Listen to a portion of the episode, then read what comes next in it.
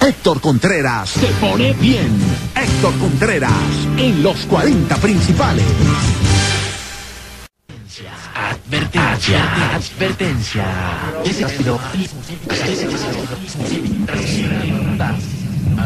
Este programa no es apto para menores de edad, ni para personas que sufran o tengan problemas con su sistema nervioso. Problemas con su sistema nervioso. Por eso, por eso, si deseas aceptar el reto de traspasar la frontera de lo desconocido, Manpower te invita a disfrutar de Insomnia. Te invita a disfrutar de Insomnia. Manpower te invita a disfrutar de Insomnia. Música arriba que te pone bien. Manpower. Música arriba que te pone bien. Todo lo prohibido está en Insomnia. Por eso, haz parte de un grupo de amigos que se reúne para terminar el día de una forma diferente y agradable. En medio de mucho dance y más dance. Sorpresas, sexo y premios. 40 principales. Música arriba que te pone bien. Te invita a ser cómplice de Insomnia.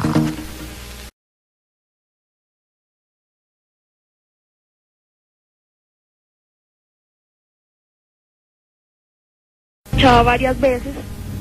Eh, cuando después de unos días de que la escuchaba tanto, él le daba mucho sueño y cada día y cada día iba durmiendo más.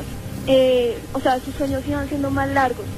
La mamá igual se preocupó porque era algo bastante extraño que un niño tan pequeño, más o menos siete años, durmiera tanto, siendo que era tan hiperactivo. Igual lo llevaron al médico y no le pudieron decir nada. Eh, como en sí los cristianos, ellos creen mucho en lo que los subliminales ellos quisieron analizar la canción y se dieron cuenta que cada vez que el niño escuchaba esa canción, un espíritu se apoderaba de él, diciéndole que cada vez que él dormía, em, él iba a tener poder, poder sobre el niño. Entonces, igual al niño, pues, o sea, obviamente dejó de escuchar la canción y el niño sí decía que cada vez que él dormía, él soñaba con un ser que le decía que pronto se lo iba a llevar, que se dejara se dejara llevar por las palabras que le decía y por las actitudes que tenía que tomar. Y la segunda... Ajá. Por favor, es urgente. Hola Héctor. Te queríamos contar que una vez en el tercer piso del colegio se encontraban dos compañeras de nuestro salón elaborando una cartelera a eso de las 7 de la noche. Una de ellas vio como una niña pequeña la llamaba y le decía que la acompañara al salón. La otra compañera, como mm, corrió al llamar a un profesor, pues esta se había quedado paralizada. Parece ser que la niña parecía fue una niña que estudiaba en el colegio que murió de un coma diabético. Intentamos tener contacto con ella a través de psicofonías, dejando una grabadora en las noches, hasta ahora sin éxito. Gracias por leerlo. Somos Juan Carlos y Cristian desde Cali por existir en Insomnia.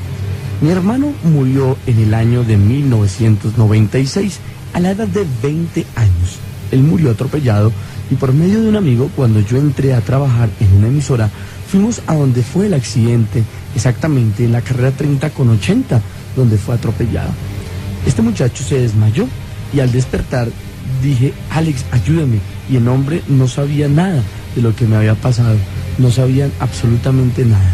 Simplemente, mmm, dice acá, mmm, me miraba de una forma muy rara y me dijo, el hermano que que más quiero es usted. Aparte de esto, lleva una carpeta la cual él no reconocía y otras actitudes raras. Esto duró aproximadamente entre 15 y 20 minutos. Tomé un taxi y nos dirigimos a un hospital.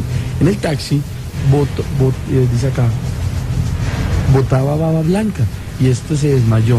Solo que era sé que era mi hermano. Dice acá, él se estaba despidiendo. Gracias presidencial y hablen con cualquier soldado que haya quedado solo de guardia. Resulta que allá apilaron los muertos después del Palacio de Justicia en el año de 1985. Créame, hay casos de verdad escalofriantes. Todos los días se ven espectros después de altas horas de la noche. A mí ya me tocó vivirlo. Feliz noche y recuerden que nunca estamos solos, lo dice Alejandro a través de www.los40.com.co. Buenas noches. Hace dos meses tuve la oportunidad de estar en las pirámides de Egipto, en Gizeh. Eso no tiene nada de raro. Lo raro es que cuando uno entra a la pirámide de Keops, entre comillas, la más grande, te quita las cámaras fotográficas o de video. Y lo más extraño es que cuando estás adentro de la pirámide de Keops, si llevas un eh, GPS o dispositivo electrónico de guía, se enloquece como si no tuvieras ninguna parte, como si realmente estuvieras en un tiempo diferente y en un lugar diferente. ¿Quién las hizo? Si quieren ver pruebas, pues me encantaría podérselas contar a todos ustedes. Gracias por estar en Insomnia, son las 9.27. Mi hermano es una bruja. Resulta que cuando mi hermano tenía apenas como ocho días de nacido, una señora del barrio fue a visitarlo para conocerlo. Lo más raro de todo esto era que nadie la conocía, pues nunca la habían visto. El caso es que cuando quiso cargar a mi hermanito, este empezó a llorar y se puso morado, pues estaba ahogando. La señora lo dejó caer y salió rindiéndose, mientras decía, no lo entiendo, yo solo quería ser amable. Dice acá, si mi compañía va a ser toda esta vida, desde ese día, ocho días después de su cumpleaños, mi hermano tiene los mismos ataques. Ya tiene 11 años y siempre ocurre lo mismo. Esa experiencia todavía es más aterradora, porque el que la mm, padece es consciente de su entorno, pero está atrapado en lo que los científicos llaman alucinación hipnótica. Es un estado en el sueño y la vigilia, en el cual los sueños son tan vívidos que parecen alarmantemente reales. Pero en algunas ocasiones, involuntariamente, nuestro cuerpo realiza un viaje astral y ahí es cuando aparecen los problemas, pues la, después al desdoblarse, uno se puede encontrar con entidades desconocidas y hasta con seres queridos ya fallecidos. Esa es una posible explicación científica a aquellas personas que tienen muchos miedos a la hora de dormir, aquellas personas que tienen muchas pesadillas y aquellos los cuales sus miedos se convierten en realidad. Es otro de los foros que nos llegan a través de www.los40.com.co. Poltergeist, palabra alemana que quiere decir fantasma ruidoso, este fenómeno se caracteriza por el movimiento violento de, de, objetos sin ningún medio físico visible. Este fenómeno normalmente está ligado directamente a una persona en especial y se tiene la teoría de que más que una entidad causante el movimiento, es la misma persona la que involuntariamente los mueve con su mente. Esto es lo que se podría llamar algo como telequinesis espontánea. Sobre todo se presenta cuando hay una persona que está pasando por una etapa de crisis en su vida. Desde el más allá llega, desde el más allá llega Insomnia, Insomnia